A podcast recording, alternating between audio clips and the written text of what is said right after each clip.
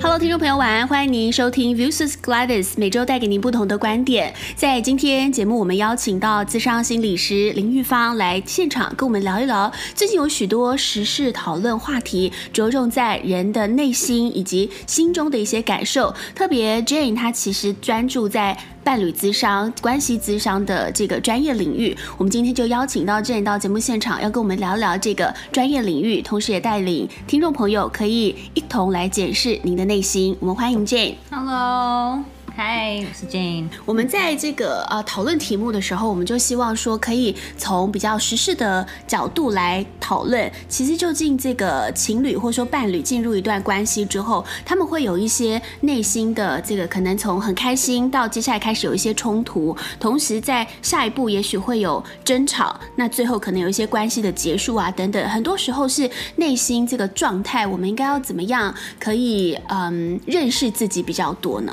因为其实。很多时候，感情的开始，最开始是从激情开始，是身体的。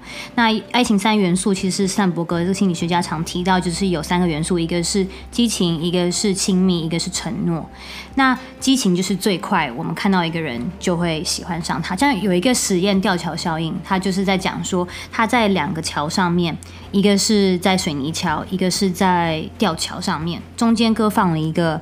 女秘书，然后就邀请了很多男生，然后呢，经过这个桥上面，然后呢，经过这个桥，这个都不重点。然后呢，这、这个秘秘书啊，在这个实验的结果之后，跟这个男生说：“哎，你如果有兴趣的话，你打这个电话给我，就是想知道结果的话。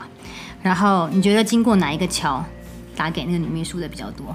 一个是水泥桥，一个是吊桥。”吊桥吧，对对对，因为感觉比较危险，对不对？对，然后心 理上面就会，我以为你要跟我说是因为叫吊桥效应，哦，吊桥，是因的确是吊桥，是因为我们人在面临那种比较危急的状态的时候，心理其实像小鹿乱撞嘛，大家熟悉的，就是生理上面会先有反应。嗯，那通常这种爱情就我们所所谓的热恋期，那通常维持三个月左右，就是你对某一个特定对象产生的多巴胺，那你就会比较。就是会有那种心理上面以为是爱情的，嗯，到后面才会开始进入到感情的关系，然后亲密的建立，然后之后到后面的承诺，这样子。对，那如果过程当中要认识自己，其实生理这块我们就是动物嘛，其实蛮难去，常常就会有一些些，嗯，像最近新闻你有看到。哎，是可以讲，嗯嗯，可以可以，因为也沸沸扬扬，就是那个丁先生，他就是在这个部分，嗯，等于是有的时候我们会有一些迷思，对于爱情开始的时候会，哎，有一个喜欢，然后喜欢了之后很容易就会给，对，那这又扯到了其他的，我们在社会心理学上面有讲到的，就是月晕效应，嗯，就是通常我们看到一个人，然后我觉得，哎，他好像很厉害，他就是。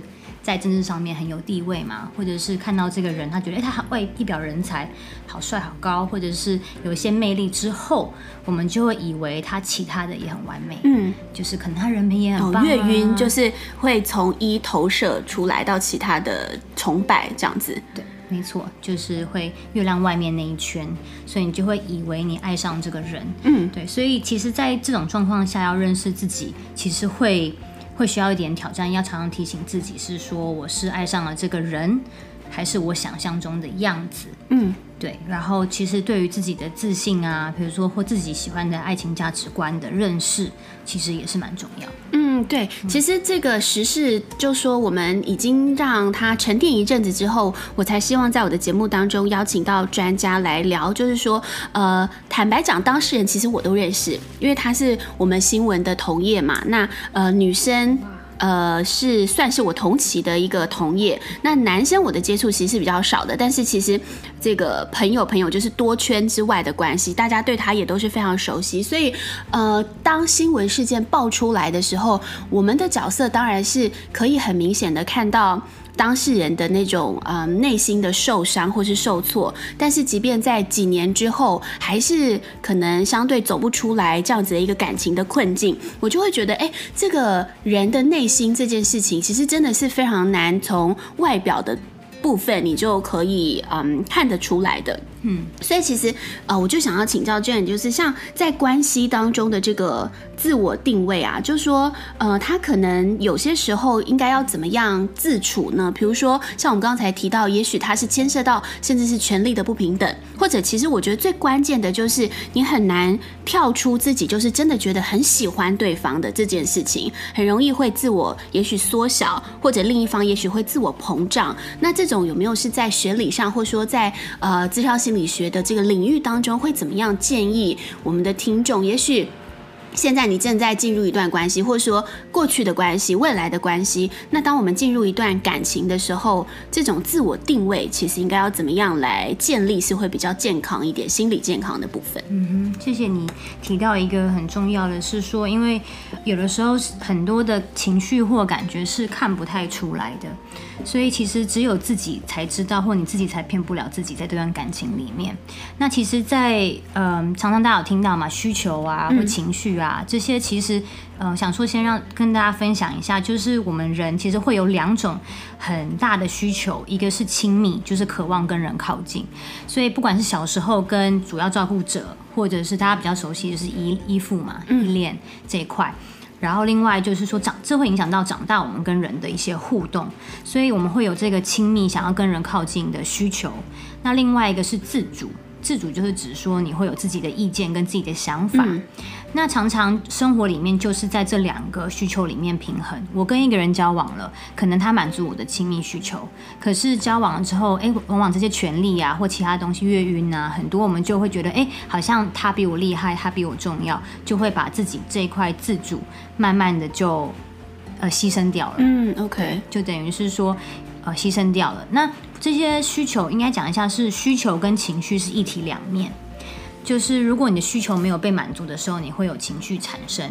比如说我刚刚讲有一个是亲密跟自主这两个需求。如果你跟这个人交往啊，这个人突然跟你说我现在不回你电话，或者我要忙啊，就是拒绝你的这个亲密需求的时候，我们会有一些情绪产生。如果你如果你另一半突然跟你说，哎，我就是不想理你，你就是很烦，那你会有什么感受？呃，通常直觉上应该，如果是我的话，我应该会想说，哎，怎么回事？OK，发生什么事情？这是想法哦。那想法，情绪的话，情绪啊，是生气啊，是难过啊，错愕。错愕，嗯，好，就是惊讶，惊讶，对对对对对，然后随之而来一定就会有低落啦，就会觉得，哎，怎么，是不是我做错什么啊？还是说，可能比如说前一天明明是好的，或是不好的，就会可能会有各种情绪的反应。对，所以就是你刚刚讲的很好，是说其实我们常常有时候想法跟情绪会搞混，那那个情绪就像刚刚讲的，可能会惊讶或惊吓。然后或者是低潮，对，所以当我们的一些需求没有被满足的时候，我们的情绪就会受到影响。嗯、所以在关系里面的时候，哎，如果亲呃亲密这一块需求哎也很被满足，可是你的自主这一块需求被忽略的时候，嗯，一定会有一些情绪。比如说对方要你做你不想要做的一些事情，尤其在暴力或者是在性的上面，更容易是一个操弄的的部分。嗯，所以当这一块需求被压，就因为你想要跟他亲密，所以你就压掉了你这些自主。我对于性我不想要这样，或我对于暴力我我觉得很不舒服，你就会忍耐，嗯，或者是压抑下来，就会造成关系中的一些问题。那很多就是在内心里面的，嗯，的这一块。嗯，嗯，那这样子的话，其实，在不同的权力角色。呃，延伸出来的议题就是，也许会有一个比较主导方，对不对？通常在关系中，那从呃你你所接触过的一些个案，或者说不管是学历或是实务上的这种，有没有会牵涉到一些比较是性别的，或者是年纪的权位上的这种？嗯、OK，的确会有。影响是说，因为通常都会有一方可能比较，又我们会互补嘛，嗯，就你可能会选一些，如果你是属于那种不太讲话，你可能会觉得啊，讲话的那种人好有魅力哦，很容易就会被他吸引到。但的确上会有一点点性别上的差别，是通常女生比较容易会去配合，嗯，或者是比较容易去牺牲掉自己，但没有绝对。那嗯，其实主要应该是说地位、社经地位上面嘛。嗯、通常很多男性好像就是要光鲜亮丽，女性在以前的社会里面是需要这样配合的。然后另外一个还有是男生女生呃性别上面的表达不太一样，女性其实比较会表达自己的状态，嗯、男性通常比较不会。所以有的时候这种讯息少了，你会想要多，就是哎，他好不容易告诉我一点，那我就。多这样子做，他就会告诉我了。哦、oh, okay, okay. 所以就会在这上面就会有一些些的的差别。嗯嗯嗯，我们刚才讲的这些，其实我觉得回过头来，是不是也应该要跟观众呃听众朋友分享，就是其实你会有这些情绪啊，都是正常的，对不对？对。回过头来讲，就是因为比如说事件发生之后，我有看到有一些的评论回应，其实呃反而是在指责我，我觉得应该这样讲，指责任何一方都是我我会个人觉得都是不好的，但是有一些言论反倒是。讨论指责女方是说，那都已经发生这样子，都已经第一次堕胎，你为什么还要第二次？为什么还有第三次？那就是你自己不离开，你自己逃不了嘛。嗯。可是这个这一块我也会蛮好奇的是，呃，我第一时间的感觉和反应是觉得，哎，好像其实合理的。如果我们是能够同理对方，同理这个女方，我觉得就不要用受害者形容啦，就说同理女女性这个角色的话，其实很多时候并不是说她。不离开，不愿意，对不对？对，很多时候她就是深陷其中嘛，那她没有办法呃离开这段关系，那这种又是一个什么样子的心理呢？有的时候是说，哎，他会一直有一个期待感或希望感，嗯，就是会一直给这个男生机会，因为就像你说的，他一定是互相影响的，对啊，所以对方可能对他做一些事情，他可能觉得我要离开你了，可是对方可能又会释放一些讯息说说。就是说你很重要啊，对，其实这个这个根据我们知道的资讯和讯息，这就是很典型的这样子，对不对？当当女生已经想要离开了，然后有新的恋情，男生又在脸书上又 po 照片，对，又反倒在 N 年后宣誓，哎，我们曾经在一起啊什么的，所以他其实是一个很典型的案例嘛。对，就是等于是呃，他宣誓其实。你还是等于说他会释放一些讯息，让对方走不了。对对对对，那对方就是如果 sense 到了，他就有可能就觉得，哎、嗯嗯嗯欸，你是不是还是需要我，还是觉得我重要？对对，对，那这种又是一个心理的需求，所以很容易就会觉得，哎、欸，他可能要改了，嗯，又再回到那个里面，在家暴里面啊，或者是性暴力里面，这是很典型的。很典型的会有一样这样子的心态，对，所以有可能是他又释放类似这样子一个讯息，可能所有拥有或者有些呃这个呃暴力方可能就又会道歉，嗯，这好像也是一个很典型的状况，对不对？对，然后就会道歉，然后对方就会觉得心软，然后又回去里，然后又重复的 pattern 就会又发生，嗯嗯嗯、对对。那也有一些状况是有的时候是女性离不开，是因为其实呃。钱或者是经济也是一些些的考量。通常对方比较有权利、有地位，有的时候自己相对如果自信啊比较薄弱，或者是比较这一块是需要的话，嗯嗯，有的时候他们也会这样子而妥协在这关系里面。对对，但对方就是会有讯息。对，嗯、那如果遇到这样子的状况，通常我们应该要怎么样？可能就说是是用协助这个词嘛，就是要来帮助他们。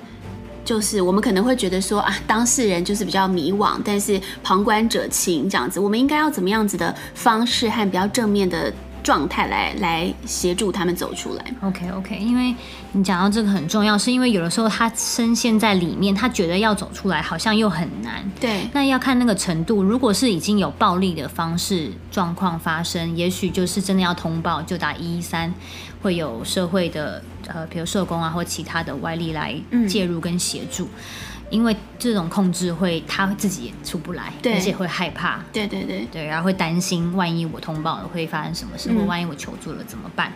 那另外就是说，嗯，像比如呃，如果是朋友的话，也许是呃鼓励他使用一些智商的资源，通常他们会不愿意，嗯，那有一些方式是，比如引导他们。就是有一种叫动机失误谈啦，或者是如果简单一点，就是引起他的动机去自伤。OK，有两个方式，一个是他现在被困在那个里面嘛，对，也许可以跟他去算一算，如果你继续被他这样控制，好，一天要发生这样的关系，好五次，嗯、好就算一一个礼拜五次好了，很多了哈。然后呢，一个月也一个月有几一几个礼拜，四个礼拜嘛，就再乘以四，嗯，那一年有几个月？十二个月。好，如果你要继续跟他纠结，在五年好了，就算给他看。OK，他看完这个数字，他还要继续被这样控制。他可以选择继续被困在那，但至少会有一个还要被这样子。嗯，不是我自己这么久，他也许会改变。对，那也可以陪他讨论，是说如果离开这个关系，你想要怎么样的？爱情关系跟他讨论这一块，他可能可以形容一下，嗯，那他就多越多画面，我们人呢、啊、越具体化或讲出来，我们会去达到那个认知失调，我们想办法会去平衡，OK，我们人的一个机制，对。所以就会他就会啊，比如说我想。三年后你想要什么样的感情？他想要自己的床，然后你就可以多问他一些，是说，哎，你穿什么衣服颜色的衣服啊？这个床是单人床、双人床，他就有更多的想象。嗯嗯。然后比如说，哎，桌上有一杯奶茶，热的还冷的，可以问他，他可能说是热的，就是让他把那个细节描绘的更清楚。嗯。再去问他，那我们可以怎么样快点喝到这杯奶茶？嗯。他就会多一点动机。嗯。对。那可是这就是需要。有一点需要时间，或者是慢慢陪伴，而不是说你怎么一直走不出来啊？去责怪反而责怪，其实很多时候是没有办法协助对方情绪走出来的啦。嗯嗯嗯，这个方式应该会是一个最没有同理的对的部分。对，你刚刚提到的那个同理的那块，就是一个很关键的，是怎么样不带评价的去倾听他发生的事情。嗯听完了之后，问他的情绪有哪一些，然后他一定会讲说，我很难过、很受伤啊。我们人很快就会说，你看就是这样啊，还不赶快走出来？对对，但反而是要继续去跟他的那个情境在一起，然后去回应给他他刚告诉你的这些，帮他做个摘要。嗯，那他听一听之后，他也会发现，哎，好像不太对。嗯嗯嗯。对，对那如果我好奇，嗯、我们再更问深一点，就是我们刚刚讲的都是，如果有一个他者可以协助你，或者说不管现在的听众你是有这样的朋友，或是呃曾经遇过，那如果今天是自己的状况呢，他要怎么样自我觉察？这个就是前阵子有一个很很很流行讨论的词叫做病视感嘛，嗯、就是说你如果今天也不好意思找朋友聊，或者说你可能觉得咨商这个部分是还不太敢踏进的领域，不管是呃陌生啊。或是等等的，那通常在这样子的状态底下，当事人他会是一个对怎么样自我觉察，然后进一步他可以自我疗愈，或者说帮助自己的方式。OK，那其实你在这个关系里面，如果你发现已经有一些情绪在，那通常它是一个失落事件。就指的是说，哎，我好像跟你在一起，可是我我好像什么地位啊？就是我是小三吗？还是我是什么位置？你会开始有一些这样的怀疑。这种通常你会经历一个失落事件。你可以从有四个状态，你去观察一下你自己有没有这些状态。嗯、那如果用嗯。呃方快点的方式记忆就是不满、心忧这四个，他是黄龙杰心理师他提到的一个不，就只不是不要的不，对，不要的不，不就是不敢相信，就是会觉得哎，就是我跟这个关系到底就是有个失落嘛，我不敢相信我们是不是分开了还是没有，嗯，对，就是会有一个这样觉得否认的一个心态。满是满腔愤怒，你可能会对这个人有一些生气，就是蛮多的生气，会觉得好像很不公平，嗯，或者是就是会觉得很。啊、呃，愤怒，嗯，对，那对这个人或对这个社会都有可能哦。那心是心存盼望，是你会一直来来回回，一直想跟这个人疙瘩疙瘩。如果有这种状况出现，其实也有可能你在这个失落里面。嗯，那最后是忧，是忧郁自责，是你跟他的互动的时候，你会发现其实有时候很低潮，然后或者是你会自责，是说啊，我应该帮他那样，他就不会不回我讯息了。嗯，就是如果你在这几个状态里面，就是。不就是不敢相信，满是满腔愤怒，心是心存盼望，忧是忧于自责。就如果你常常在这个循环里面，常常一直在轮回跟发生，影响到你的日常生活，嗯，那表示可能你需要一些帮忙。嗯嗯嗯嗯，对，OK。嗯，那他们如果呃没有向外求助的话，自己能够解决吗？通常。嗯 OK，自己如果他觉察到了，对，觉察一定是改变的第一步嘛，对，所以他觉察到这些了之后，其实坊间有蛮多的书本，有一些书本它就是在讲说，如果是有些创伤的书籍，嗯嗯嗯，或者是有一些鼓励自己的书籍那也有像情绪勒索，因为某方面这种也有点像是，对，如果你离开我，那我就告诉大家你的事情，对，就是有点像是用这种情绪勒索的话，也有书籍情绪勒索在讲相关的。就是状态，对，所以里面如果一个是很重要，是你要先停嘛，但光停就很难，停下来，对，你光要要停下来，呃，斩断这个自己的情绪啊，跟对方的关系，这真的很难，对，嗯，因为他会一直勾你，对，所以你有觉察之后，你要做这个决定，就是你要停下来这个关系，嗯，对，那你可能就需要有一些帮忙，像是呃，运动是一个好的方式，转移注意力是一个好的方式，对，然后。呃，这几个都是一个，或者你有一些信仰，嗯，也是一个好的方式。那还有陪伴、同伴，对，就是有伙伴，嗯，一起陪伴你去讨论这件事情。嗯、比较容易，因为自己一个人，你当然可以觉察。对，你当然可以透过书籍去疗愈，但是这种透过书籍之后，很容易你就会情绪反刍。嗯，对对，所以鼓励你们看完这些书，如果你发现你开始有情绪了，那表示你要先停下来，然后可能跟你朋友说，或者是用五个感官帮你先放松一下。嗯，OK，嗅觉是最快的，是是五个感官里面直接痛打杏仁核。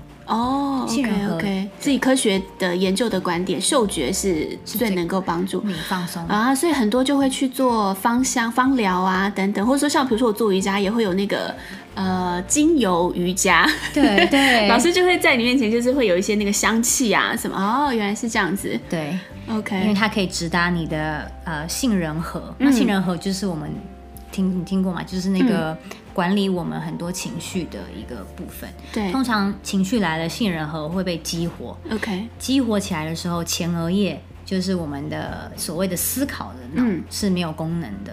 哦、嗯，所以常常他在那个情绪里面，他很难自己。就是因为他会一直在那个情绪反刍。对 对对，哎，讲到这个，我就想到我前阵子看到一篇文章很有趣，他应该也是可能是就是有有智商或者说是科学相关背景的，好像一个爸爸一个妈妈，他就分享，他就说你在跟青少年吵架的时候，你就是在跟他的杏仁核哎杏仁核吵架。对，不知道你有没有看过那篇文章？他的意思就是说，很多时候。呃，妈妈爸爸就很气呀、啊，气急攻心，就说：“哎，你那功课也不写，然后袜子又乱丢，什么什么。”然后这时候儿子或女儿就会很冲的，在第一秒就回了你一句话，之后爸爸妈妈就气炸，对，然后就陷入冷战。但是此时，其实青少年他们也许回房间之后，他就冷静下来了，因为他第一秒他的前额叶，他是前额叶的地方，他是没有办法思考的嘛。对。但他冷静下来之后，此时才是沟通的时候。所以他的标题就是说，不要跟儿子女儿的杏仁核吵架。对，其实就是这个意思，对不对？是这个意思。对。OK。只说一定要先让杏仁核冷静下来。对。因为很多人就会觉得情侣吵架，就是我要当下解决才是，就是你要说清楚。啊！你在想什么啊？对，通常都是电影也是这样子啊，哈哈，然后就甩门而出就离开这样。电影是不是应该要那个、啊？应该要有一些正面的题材，对，不对？对，有啦，应该也还是有这种，就是彼此吵的当下就冷静，嗯，然后就站离现场一下子。对，那其实这个蛮重要，是在亲密关系里面的是这个暂停，你要让对方知道我会回来。哦，因为我觉得这个很重要，哎，安全感很重要。对，因为这安全感就是这样子建立的，就是你在冲突的时候，你要甩门而出之前，你记得回头跟你另一半说：“我等一下会回来。”哦，让对方都不知道，对，可以安心。那如果你要更具体的话，就是回来嘛，因为你要去处理你的杏仁核。你你你猜大概要多久多久的时间，这个杏仁核才能冷静？你猜猜看，如果以情侣成人吗？一般的人，哦，一般的人，只要有情绪上来的时候，这个杏仁核要多久时间？不管事件大小，对不对？就是一定会有差异，会有差哦。但但是如果我觉得应该，我不知道，只有我自己的经验，可能至少要十到三十分钟吧。OK OK，差不多十八分钟。十八分哦。但有的时候像你刚刚说的，有轻重缓急，要三到四小时哦，因为那涉及到或者就是对呀，有些事情太气的话，可能会更久。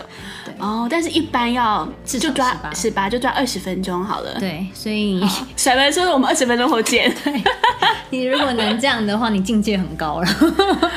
哦，对啊，因为我们就提到我们刚刚讲那个是亲子的冲突嘛，那情侣的冲突很多时候难道到最后就只有分手一途吗？这个走到最后的最后，通常这中间会有经过一些步骤，对不对？对，就是你慢慢像我刚刚提到的那些失落状态，你发现你一直在那个循环里面，好像对他很多的生气，或你很多情绪你不敢表达，但你也尝试表达了，但是都没有一个很好的嗯的回应。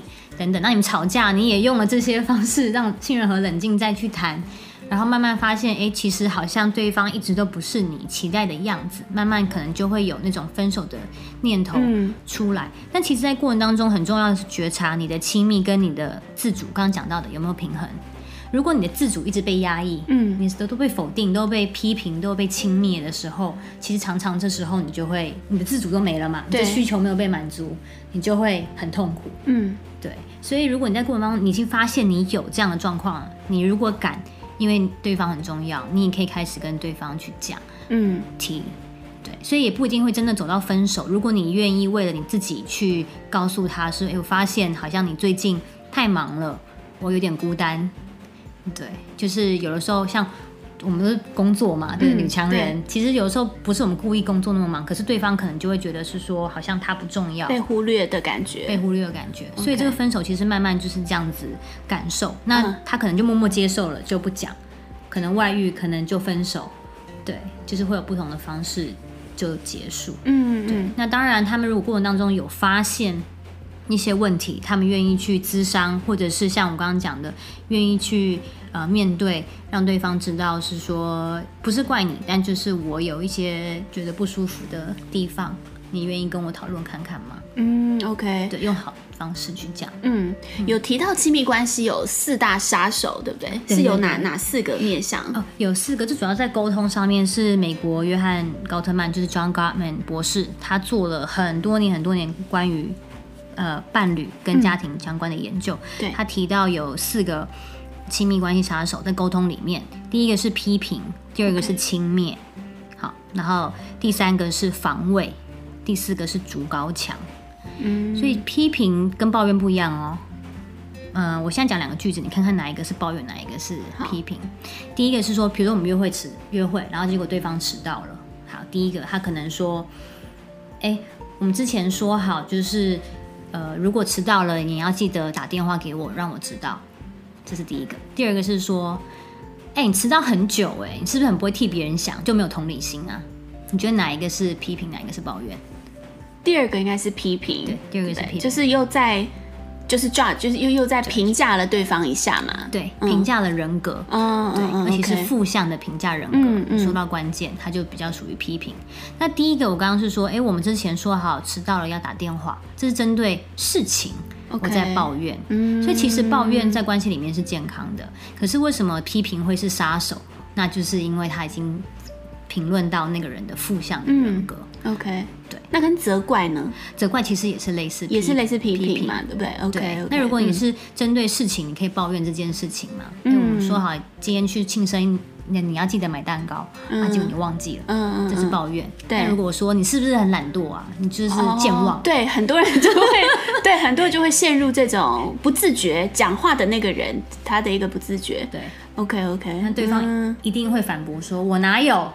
然后就健忘歪了，对不对？就歪了，有没有发现？就是 OK OK。我哪有健忘？我上次有帮你拿东西啊。哦，有没有？好想吵，好想吵下去哦。对。哦，吵架就这样 OK OK。对，嗯，这个完全就是可以吵架的节奏。对 对。就 OK，防卫起来了。对对对对，我们人就是受到刺激就会防卫，所以防卫也是一个。对，那如果你承担责任，就是。哎，对，我是忘记买蛋糕了。拍谁吵得起来吗？就对，吵不起来，没有办法。对，所以常常刚刚讲到第一个批评嘛，那很多批评啊，我们就很容易就会防卫。那有时候批评完之后，还会再加上轻蔑，轻蔑就是在拿你跟别人比较。OK，比如说我印象深刻是我前男友的一个例子，就是我们去那时候去顶好买菜。然后呢，那时候就是我真的分不太清楚什么大白菜、高丽菜啊。然后我就是说啊，我分不清楚这个，那买什么？他就很生气的说，就是拜托，别的女朋友都已经会煮饭了，你还在那边分菜分不清楚？哇，这个是不行耶，开始吵 tempo。对，然后哇，这个是所以就是已经有拿我跟别人比较。的这种成分，轻蔑是四个里面最伤的。OK，所以要留意是你在沟通里面有没有已经拿他去跟别的人去做比较。嗯嗯，嗯，嗯，那这个就是很危险的。OK OK，对。然后因为被轻蔑了，一定会防卫嘛。对啊，这这这是人人类机制啦。对，嗯，你哪有？我我哪有？对对对对对，你才是什么都搞不清楚，不会煮。对，然后可能又会想到说，哎，我这个地方比较弱，但是其他我也很 OK 啊，什么什么，就是开始不平衡出现。对。那个比较的不平衡、不公平，对，就会反驳。OK，那吵久了，就是你你想嘛，就是两个人这样打仗打很久，你后面会怎么样？一定是累了，对，累了就是会消磨了两个人之间的感觉啊、感情什么的。嗯对嗯，OK，消磨。所以很多到分手最后状态是筑高墙，我们比较常听的冷战。对，但这个冷战是指说长时间的不讲话，或者是都不沟通也。都隔绝自己的情绪，嗯，因为我们已经情绪泛滥了，所以我们需要杏仁核已经要爆炸，对，用所以这后面我们人会有一个保护机制，就是关机，嗯，就是我不叫谈了，对，那通常是性别上也会有差异，男性通常比较容易就是情绪阶段，嗯，情绪应该这样讲，就是他们比较容易比较快放弃沟通的原因，是因为他的生理啊，就是我们同样被这个吵起来，嗯，arousal 的时候。古代的男性他是需要随时保持在一个很警觉的状态嘛，所以他需要很随时生理都是很激动的。对，女性是你要想办法有压力来，你要很快的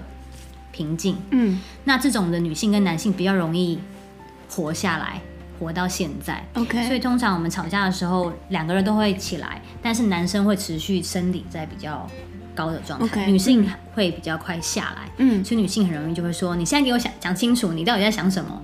因为我已经想要处理掉这件事情，对，okay, 但男生还在这里，嗯，所以男性一定会觉得很烦很烦，他就会直接关机，不要谈了啦，哦、或甩门就走，嗯，对所以就会感觉上男生好像比较快去。